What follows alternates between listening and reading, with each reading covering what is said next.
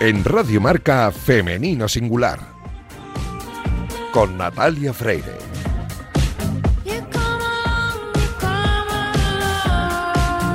Bienvenidas, bienvenidos a este oasis de radio dedicado a la mujer en el deporte. Os invitamos a acompañarnos en la próxima media hora en la que hablaremos en Femenino Singular, que es el nombre de este programa que escucháis ahora mismo en la sintonía de Radio Marca. Nuestro compromiso desde el primer día es el de dar espacio a la mujer deportista y a todas las personas que trabajan para que la sociedad eh, tenga más igualdad y que la igualdad en el deporte sea un hecho y un reflejo para la sociedad.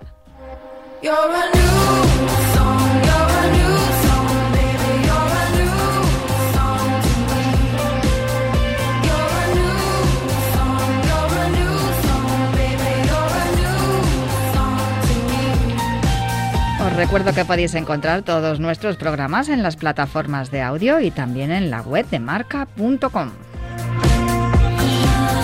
Y esta noche me acompaña, bueno, esta noche o en cualquier momento cuando escuchéis el podcast, a los mandos técnicos Raúl Santamaría, el pelos haciendo que todo suene a la perfección.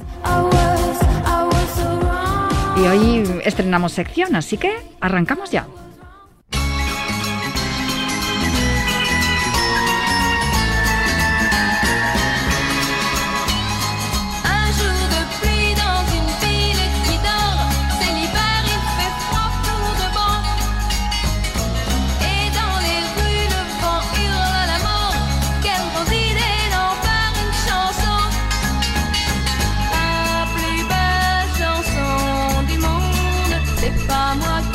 Pues eh, esta canción que suena de fondo, que es de Jacqueline Tayeb, eh, se llama Le Plus Belle Chanson, eh, nos sirve de introducción para una sección que comenzamos en el día de hoy con una compañera a la que yo admiro muchísimo y que además hacía tiempo que estaba yo mm, deseando tenerla aquí en los estudios de Radio Marca para que me contara de, de, viva voz y aquí en persona todas esas preciosas historias e interesantes historias. Bueno, algunas no son tan bonitas, pero muy interesantes todas algunas sí que son bonitas y otras son sorprendentes, en eh, la web que ella dirige, mm, que se llama Historia de los Juegos.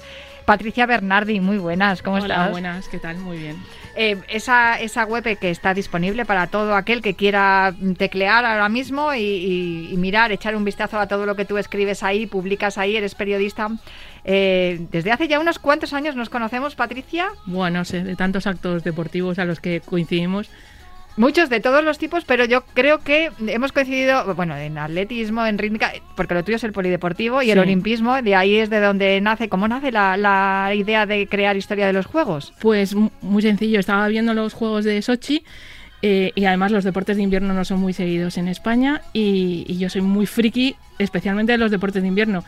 Y decía tantos datos a un compañero periodista que decía, ostras, tú sabes mucho de los deportes de invierno, porque no, ya que estaba en paro, ¿por qué no creas un, una, un blog, una web sobre, sobre estos temas?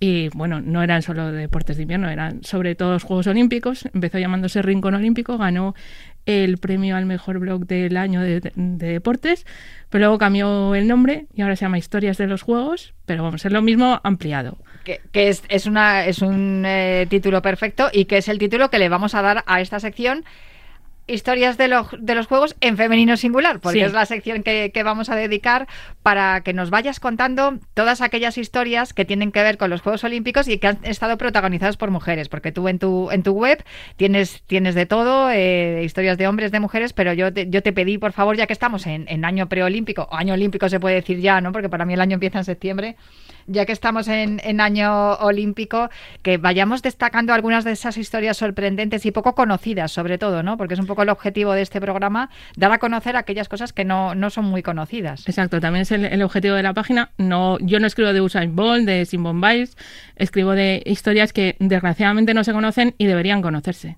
Pues eh, podemos empezar, si quieres, por una que yo creo que está de actualidad en el sentido de que la noticia es que se está hablando mucho de abusos dentro del deporte a raíz de la consecución del título mundial de, la selección femenina de fútbol y después de, de lo que pasó en las celebraciones. Se ha hablado mucho de eso y, sin embargo, fíjate, todo aquello que ocurrió que tiene un trasfondo mucho más impactante, ¿no? La parte de la estructura de la federación y todo eso, eh, pero no tiene nada que ver o es una mm, nimiedad comparada con otras historias que han habido. Eh, pues fíjate, has hablado de Simon Biles, pues lo que pasó también con, con, el equipo de gimnasia de Estados Unidos y con otros equipos, pero hoy nos vas a hablar concretamente de, de una regatista griega y me, me, parece fenomenal que empecemos con esta historia en esta sección precisamente porque es en griega donde en Grecia donde nacen los, los Juegos Olímpicos. Sí, se llama Sofía Bekatoru y lo triste es que pese a dar dos, ni más ni menos que dos medallas de oro a, su país, las dos en vela, una en los propios Juegos de Atenas y otras en los siguientes de, Pekín, por desgracia vamos a hablar de ella por, por, lo que, por lo que hizo posteriormente. Aunque lo positivo es que fue, ella fue el desencadenante del movimiento Me en Grecia y a unos niveles mm, enormes. Aquí no llegó tanto la ola que mm, provocó su, su confesión, pero en, Grecia fue provocó un cambio radical. No, yo de hecho es que no la conocía hasta que hasta que me la presentaste, me dijiste, mira, te voy a presentar unos cuantos temas y yo de hecho tuve que tuve que ir en busca de, del, post porque dije, no no tenía ni idea de, que existiera, de que hubiese existido esta esta mujer y lo que provocó, ¿no? Con su denuncia que, que sacudió todos los cimientos del deporte en, en la cuna, ¿no? Del olimpismo en Grecia. Exacto, además nadie se esperaba que una mujer que había ganado dos oros olímpicos había sido abanderada en Río, de repente, años más tarde, mm, eh, dijera que, había, que había sufrido la violación de un alto cargo de la Federación de Vela de su país. Nadie se esperaba de esto de ella, pero gracias a, esto, pues mm, eh, em, empezó un, un, gran número de mujeres griegas, no solo deportistas, sino también en otros ámbitos, como el ámbito educativo y de la cultura, a decir, pues yo también, es mi caso. Ella fue el desencadenante. Eh, es algo que también ha ocurrido aquí, ¿no? Que muchas compañeras han, denunciado y de hecho se, se, está, se está viendo en, las noticias que, que, hay cada, pues son muy, muy pocas las que pueden decir, pues a mí no me ha pasado nada, ¿no? Siempre una, todas, eh, de una manera o de otra, nos hemos sentido, digamos, eh, eh Em, violentadas ¿no? en nuestro, en nuestro, a la hora de trabajar, ya no solamente en, temas de abusos sexuales, sino que estás trabajando y te ponen un sombrerito en la cabeza o te dicen tu medio es no sé qué y no te dejan trabajar, ¿no? que esto ocurre también con los compañeros, la verdad pero, pero ciertamente cuando se habla de mujeres, y en este caso en el de, en el de Sofía Becatoru, eh, muy grave, muy grave. No sé qué pasó, cómo, cómo se pues desarrolló, cómo, se, cómo acabó toda la historia, o si no sé si todavía sigue en marcha. Sí, ella estaba entrenando de cara a los Juegos de Sydney y entonces contaba con 21 años y fue llevada a un apartamento por, por este hombre, que se llama Aristides Adamopoulos, y la violó, directamente la violó. Ella tardó muchos años en, asumir lo que le había pasado, sufrió muchos años de terapias y solamente cuando habían pasado bastantes años, ella ya se sintió con fuerza de hacerlo público mm, y decir, pues a mí me ha pasado esto que incluso es muy fuerte porque algunos la, la, tacharán de ¿por qué no lo ha dicho antes?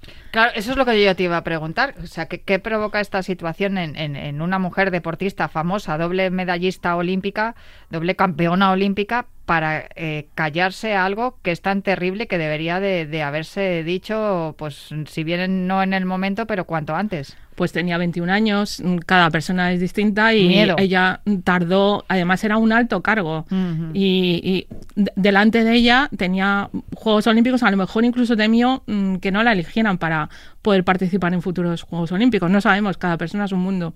Ya, ¿qué, qué, qué pasó cuando ella por fin lo dijo públicamente? Pues mira, le siguieron una cascada, como digo, de, mujeres griegas famosas que dijeron que a ellas también les había pasado. Y por ejemplo, por citar a tres deportistas, tenemos la subcampeona olímpica de salto de altura, Niki Bakoyani, la waterpolista Mania Bikov o la regatista Marina Psihogiu. Y ya te digo, muchas, muchas mujeres eh, lo siguieron y, se creó un, hashtag muy famoso en, en, Grecia que se llama Metin Sofía, que significa con Sofía, de apoyo hacia ella.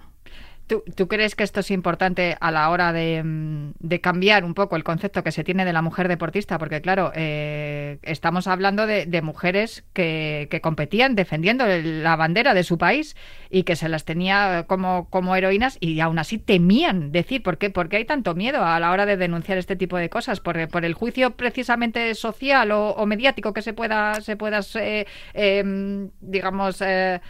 Eh, sufrir, ¿no? Porque muchas veces en vez de estar contigo, como pasó en el hashtag como nos estás contando, al contrario, ¿no? Se te criminaliza y se te juzga sin, sin tener toda la información. A veces también yo creo que eh, eh, creen que está en peligro su, su puesto de, de, ser elegidas, de poder seguir practicando ese deporte. Ha pasado con gimnastas, ha pasado con muchos, decir, eh, cállate porque si no mm, te echo del equipo. Ya. Ese, es el, digamos, el, poder, ¿no? Que se, que se tiene cuando, cuando estás en un, en, un puesto, en un puesto de que es superior al de la deportista y claro, juegan con eso. Eh, ¿Ha vuelto a ocurrir esto? ¿Sabes si, hay, si ha pasado más, si ha habido más cosas, ha habido más, más casos de este estilo en, Grecia? Bueno, eh, lo triste es que su caso ya no pudo ir a los tribunales porque habría prescrito. Pero ella mm, eh, ha sido incluso testigo de otro caso de, de una niña deportista en Grecia que, contando 11 años, eh, sufrió abusos sexuales y ella intervino en el juicio. Pero lo más importante de todo este caso que eh, no solo mm, revolvió a la sociedad griega, sino al gobierno griego. Se hicieron cambios radicales. Por ejemplo, se creó una línea telefónica de apoyo a, las denuncias, que no existía, que aquí en España sí que tenemos desde hace años.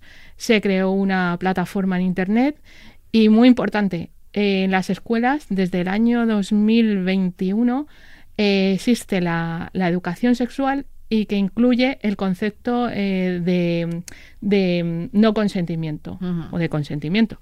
Entonces ya las nuevas generaciones por lo menos ya están siendo educadas a ver si es verdad que el deporte es un reflejo de para la sociedad, no de la sociedad, bueno, que, lo es también, pero en este caso para mal y, también para bien, en el sentido de que si se mejoran cosas en, el deporte, pues también eso sirve para mejorar cosas en la sociedad. No sé si me tienes que contar algún otro detalle interesante. No, que mm, puede parecer un, un dato un poco paralelo a lo que estamos viviendo ahora en España, y es que eh, los que no, no, se movieron en absoluto fueron los de la Federación de Vela, que precisamente ese alto cargo era de la Federación. Eh, dijeron eso, la acusaron de decir, ¿por qué no has hablado antes? Dijeron, eso ha sido un suceso lamentable. Eh, solamente dos personas de la Federación dimitieron y ya por la presión social ya se obligó a dimitir a este alto cargo y que siempre dijo que era inocente la federación, eh, nada, eh, no se movía, pero igual se movió porque el poderoso, mm, la, poderosa eh, fundación de Stavros Niarchos dejó de financiar a la federación ah, claro, en, el momento en el que les toca en el bolsillo, entonces ya sí que nos movemos. En cualquier caso, esto nos indica también otra de las opciones. El silencio es el mayor cómplice del abuso en cualquiera de sus eh, estamentos, de, en cualquiera de sus vertientes de abuso y, hay que denunciar, hay que denunciar y cuanto antes mejor para poder luego aportar esas pruebas que, puedan acusar a la persona que, haya cometido el abuso y que puedan también eh, pues defender ¿no? a, la, a la que es víctima, que en este caso era, era la regatista Sofía Becatoru. Pues eh, muchísimas gracias, Patricia. No sé, que, yo esto me ha gustado mucho. Hemos empezado con un tema un poco escabroso, pero habrá otros temas que sean más interesantes, más divertidos y, y también es más esperanzadores, aunque bueno, me parece que es muy buena, es muy buena muy buen ejemplo, ¿no? Para que para los cimientos de la sociedad griega se, se, hayan removido eh, gracias a la denuncia de esta regatista y que se hayan hecho cosas buenas desde entonces. Pues muchísimas gracias por acompañarnos aquí en Femenino Singular.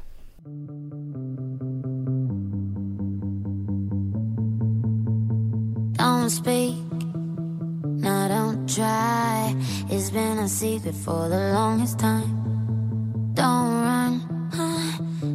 I don't hide. Been running from it for the longest time. So many mornings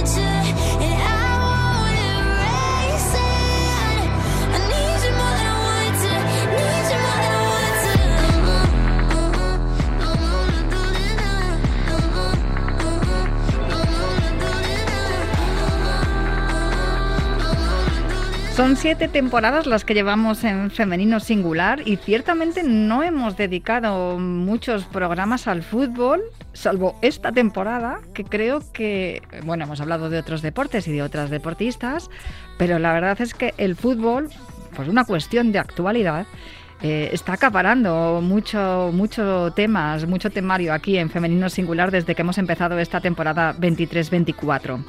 Em, hablando de fútbol femenino, no me queda otro remedio que me, he resistido, ¿eh? porque me cae fatal, que llamar al experto, al que más sabe de fútbol femenino aquí en Radio Marca. Bueno, es verdad que está David Menayo en el periódico y es verdad que, que Pablo Parra se ha hecho un máster en los últimos cinco o seis años, pero si hay alguien que conoce la realidad del fútbol femenino desde la base hasta la élite, ese es Luis Prado. Hola Luis, muy buenas, profe. Hola, ¿qué tal? Muy buenas. Oye, me alegra que me pongas como mínimo al nivel de Parra de Menayo. ¿eh? Hombre, eh, yo creo que estás. Yo, a ver, con Menayo igual estamos hablando de palabras mayores, ¿no? Porque él además es que, eh, bueno, pues se centraliza toda la información, ¿no? Prácticamente toda la información de la que habla en, en el diario Marca sobre fútbol femenino, aunque también es un experto en tenis y en polideportivo, sin duda. Pero sí que es verdad que mm, de las primeras personas que yo escuché hablar sobre, sobre la categoría femenina de fútbol fue a ti. Y, además es que creo que eres una de las personas que más tiempo lleva en lo que es la parte de la formación ¿no? y la dirección deportiva en equipos femeninos, con lo cual, mm, aparte del respeto que tengo ¿no? a todo lo que a todo tu trabajo, también les queda gusto escucharte, con lo cual eh, recuerdo que el día que España fue campeona del mundo, te dije, tenemos que, te tengo, tienes que venirte un día femenino singular. Se lo dije también a Borja Aranda, pero bueno, aquí está la promesa eh, cumplida. Aquí estás en femenino singular. Te lo agradezco, te lo agradezco. Sí, yo creo que toda la experiencia de la que hablas habla mal de mi edad, pero supongo que bien del resto. Bueno, depende de qué cultura seas, ¿eh? porque por ejemplo mi hijo, que es muy amante de la cultura japonesa, dice que, que las canas y la edad son síntoma o son el, símbolo de la, de la sabiduría y que eso eh, es muy importante para la vida, con lo cual es una de las razones por las cuales te llamo. Eso mismo nos dijo ayer una jugadora japonesa que tenemos en el equipo. ¿Ves? Algo similar. Tenemos, fíjate, eh, que lo de, lo, de lo de los Juegos de Tokio, al final nos hemos acabado eh, eh, mm, impregnando, ¿no? Sí, sí, no, y además a mí me vino muy bien el, el, conocer toda esa cultura japonesa que está, claro, está tan lejana en, en, el espacio, pero ya, ya menos en el tiempo. Y sí, sí hay, que, hay que además aprovechar ese, esa inercia, sobre todo porque es que mm, hay que aprender de los errores y yo creo que poco a poco lo estamos haciendo. A ver, vamos a empezar a hacer un repaso sobre lo que ha ocurrido en torno a la selección. Si quieres empezamos por arriba y acabamos eh, por abajo, ¿no? Que es lo que a ti te ocupa porque tú eres el responsable de la sección femenina del Rayo Vallecano, a excepción del primer equipo en donde no tienes competencia, pero todas las demás secciones, desde el B hasta, hasta las, los más pequeños, eh, las más pequeñas en este caso, son, son competencia tuya. Eh, pero si quieres empezamos por la élite, porque aquel día que se gestó esta entrevista, acababa España de ser campeona del mundo y nuestra el, comentario no entre Borja Aranda tú y yo cuando nos vimos en los pasillos de la redacción fue madre mía mm, no sé ni cómo lo hemos conseguido con lo difícil que ha sido llegar hasta aquí Sí, sí, sí, desde luego. Además, eh, bueno, tú y yo que nos conocemos desde hace tiempo y sabes, eh, por todos los clubes y por todos los sitios por los que he pasado, pues, y un poco mis andanzas, pues sí, efectivamente, es, muy complicado y, y, y justo en ese momento es verdad que tampoco sabíamos la trascendencia de lo que acabamos de ver, porque es verdad que comentábamos lo del beso, oye, que esto ha sido un poco extraño, tal, pero claro, eh, en ese momento lo único que pensábamos era lo complicado eh, que había sido conseguir lo que ha conseguido y fíjate qué pena que después, meses después, eh, es de lo que menos hemos hablado, ¿no? De, lo más importante que es que hayan sido campeones del mundo. Bueno, y como lo fueron, además, haciendo un fútbol espectacular. Eh, bien es cierto que ya, eh, según pasamos la primera eliminatoria, después de, yo creo, el, precisamente contra Japón, ¿no? El tropiezo contra Japón y, y la resurrección contra Suiza, ya empezamos a darnos cuenta de que las herramientas con las que habían llegado las futbolistas a este Mundial de Australia y Nueva Zelanda no eran las mismas, por ejemplo, que llegaron justo un año antes a la Eurocopa de, Inglaterra, porque estábamos viendo que se estaban evitando situaciones como, por ejemplo, la, posible lesión eh, grave de Atenea del Castillo, que no fue tal finalmente, y eso es algo que sí que ocurrió en, en la Eurocopa con Alexia Putellas, y habían, estaban ocurriendo cosas que eran favorables para que la selección eh, eh, continuara ¿no? avanzando hasta la final. Sí, lo que intuíamos también desde la distancia, con la con la poca información que podemos tener de la gente que estaba allí o de, lo que nos comentaban, que, que, se había hecho en esta, al menos en esta convocatoria, en este mundial, cosas diferentes. No, no, no sé si si elevarlo a la categoría de, que era todo lo que ellos habían demandado durante años o seguramente había faltaban también muchas cosas pero pero sí que teníamos la sensación de que se habían hecho cosas distintas no de ya no solo la figura de nutricionista de viajar con tiempo adaptación al lugar al que estás etcétera etcétera que eran cosas eh, yo creo que muy evidentes que ya venían reclamando desde hace tiempo eh, sino bueno pues pequeños cambios que al final eh, influían en su rendimiento y yo creo que evidentemente son muchos factores los que tienen que, juntarse para que seas campeón del mundo, pero, pero evidentemente ese tipo de cosas yo creo que sí influyeron de manera decisiva. Reclamaciones que además han explicado claramente, que muchos de nosotros ya sabíamos y ya entendimos cuando, mm. cuando se nos filtraron aquellos mails en, justo hace un año, en, a finales de, septiembre del año pasado, de las 15 rebeldes, ya, ya intuíamos por dónde iba la cosa, que la gente pensó que lo que querían era destituir al entrenador y nada más lejos de la realidad. Ya lo, lo han explicado en, estos, eh, en esta última concentración en la Nations League. Y por cierto que ya parece que todo el mundo ha entrado en razón y ha comprendido que todas esas demandas eran legítimas, eh, Luis. Sí, bueno, eran lógicas, ya no legítimas, que tú puedes, tienes legitimidad para pedir lo que quieras y, la otra parte tendrá legitimidad para no dártelo, pero yo creo que eran lógicas, es decir, que no estaban pidiendo, eh, pues eso, un charter con todas las comunidades, no, no, es algo básico cuando tú vas a competir en un campeonato en el que te van a exigir el máximo contra las mejores selecciones del, del mundo eh, y en el que tienes que, que tener un rendimiento eh, deportivo mínimo. Entonces, sí, yo creo que eh, lo hemos entendido tarde, hablo como sociedad en general, pero, pero hombre, por, por lo menos lo hemos entendido, ¿no? ahora, últimamente también estamos con las famosas reivindicaciones, que lo decía el otro día Alexia, bueno, si lo tenemos que volver a explicar, lo explicaremos, pero no estamos pidiendo que se cese a nadie, no hablamos de personas, hablamos de, cosas que hay que hacer, y yo creo que eso pues nos ha costado entenderlo todos, y, pero yo creo que en, el Mundial sí se vio eh, que eran reivindicaciones bastante lógicas. Y que para responder a esa exigencia que, se les pide a los futbolistas había que ofrecerles y otorgarles herramientas. Esperemos que toda esta limpieza que se está haciendo en la federación y todos mm. estos cambios positivos que se están produciendo eh, pues se, arraiguen ¿no? y que, que sigan creciendo.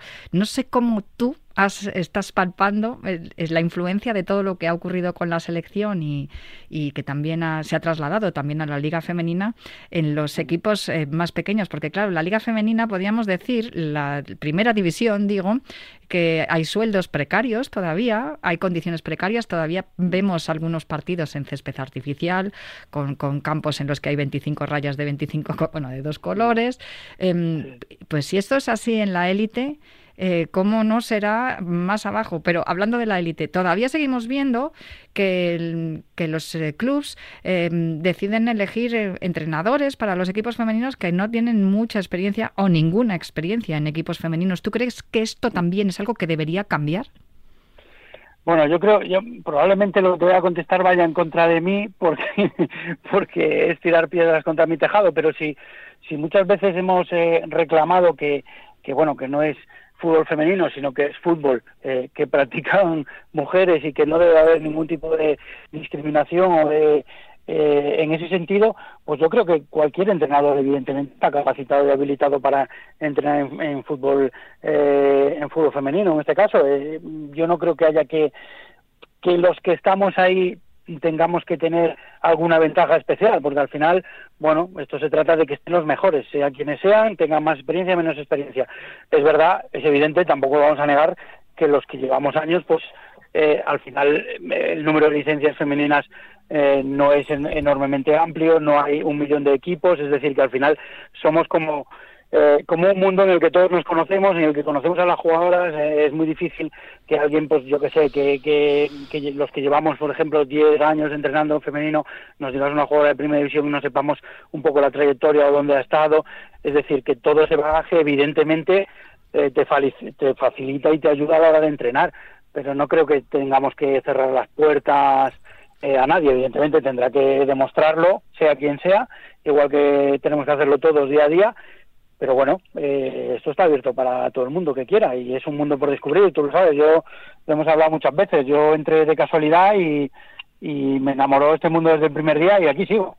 Sin duda. Eh, bueno, quizá de lo que estamos hablando tiene más que ver con la estructura de deportiva de los clubes, ¿no? Y que se, les facilite, mira lo que estamos hablando, el nutricionista y todo lo demás, algunas herramientas que son necesarias eh, eh, por una cuestión fisiológica, porque las mujeres no tienen la misma fisiología, ni la misma composición ósea, ni, ni, ni la misma, ni las mismas carencias o necesidades que tienen los hombres, y es por eso por lo que quizás había que hacer un estudio especializado, una preparación especializada para cualquier entrenador que quiera enfrentarse a un equipo femenino de cualquier equipo. Pero esto también lo hemos hablado aquí en este programa.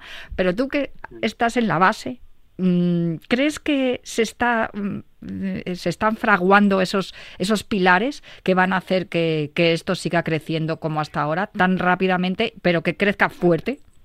Pues mira, yo sí es verdad que he notado, eh, sobre todo este verano a raíz de, de todo el éxito de las chicas, nosotros hemos tenido te hablo del caso que conozco, evidentemente, del caso particular nuestro, nosotros hemos tenido una afluencia bastante más grande eh, de inscripciones y de, y de niñas. te hablo de niñas de, pues eso, alevines, infantiles, eh, y que los padres nos, nos han llamado, o me han llamado a mí en este caso, y me han dicho, oye, pues pues que las ha visto por la tele y que quiere practicar, que quiere probar el fútbol. Y, oye, nosotros encantados de la vida. Y en ese sentido sí que estamos contentos, estamos felices de que esa visibilidad pueda, se pueda plasmar luego en, eh, pues un aumento del número de licencias, de que esto vaya para arriba y tal. Pero como le digo yo a los padres siempre, una cosa es lo que tú veas por la tele y otra cosa es que tú luego en el campo disfrutes, te lo pases bien, te diviertas, te guste, porque al final por muchos referentes que tengas, luego tú lo que haces no te divierte, no te gusta, no estás a gusto, no tal, pues, pues yo mismo, aunque sea también tirar piedras contra mi tejado, le digo, pues mira, a lo mejor el fútbol no es lo que más le gusta a tu hija. Pero sí es verdad que, que ese primer contacto de que antes a lo mejor iban a otro deporte y ahora por esta repercusión sí que quieren probar el fútbol, ver qué tal, eh, pues eso sí lo hemos notado, por lo menos nosotros. Y para la base es algo súper importante, desde luego. Sí, pero si en la Liga Élite, o sea, es decir, en la primera división ya hay sueldos precarios y condiciones precarias, eh, yo desde luego sé que vosotros sí que tenéis condiciones precarias. Sí, nosotros, eh, no sé si hablas de los entrenadores, del club en general, pero vamos, todas las... De la categoría femenina en general, de las categorías inferiores, sí. Sí, sí, sí, es, es muy complicado, evidentemente, porque, eh, pues bueno, por los clubes eh, te dicen, oye, si no generas es difícil que apostemos por esto, pero bueno, ya eh, el ejemplo lo tenemos muy claro, ¿no? El, Barcelona es un club que hace años apostó decididamente, incluso aunque era una sección deficitaria, y los resultados están ahí. Entonces, mayor ejemplo, un mayor espejo donde mirarse, los clubes no lo van a tener, y, aquí en España, es decir, que que, oye, que es cuestión de apostar, de que alguien decididamente diga, pues yo voy a apostar por esto, a trabajarlo eh, y a darle medios a todos los que están dentro de este de este organigrama. Eh, eh, lo comentabas tú ahora, estamos hablando que somos campeones del mundo y no hemos podido empezar la liga de primera división porque no ha habido un acuerdo en el convenio. Pues yo creo que, estas cosas, si algo demuestran, es que las demandas de las jugadoras no son caprichos, son cosas que son muy lógicas y que hay que seguir trabajando.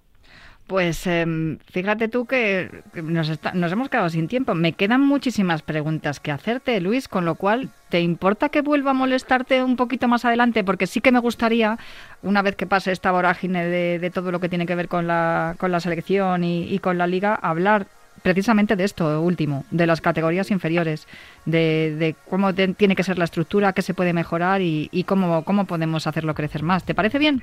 Perfecto, yo ya sabéis que, que Marca, Radio Marca la considero mi casa, o sea que yo encantado de charlar con vosotros y contigo más. Pues así lo haremos. Eh, de verdad, muchísimas gracias por atenderme aquí en Femenino Singular. Te mando un abrazo muy fuerte, Luis. Es una maravilla escuchar a gente que sabe tanto de fútbol como bien ha dicho, algún día le quitaremos el, apellido de femenino, claro que sí.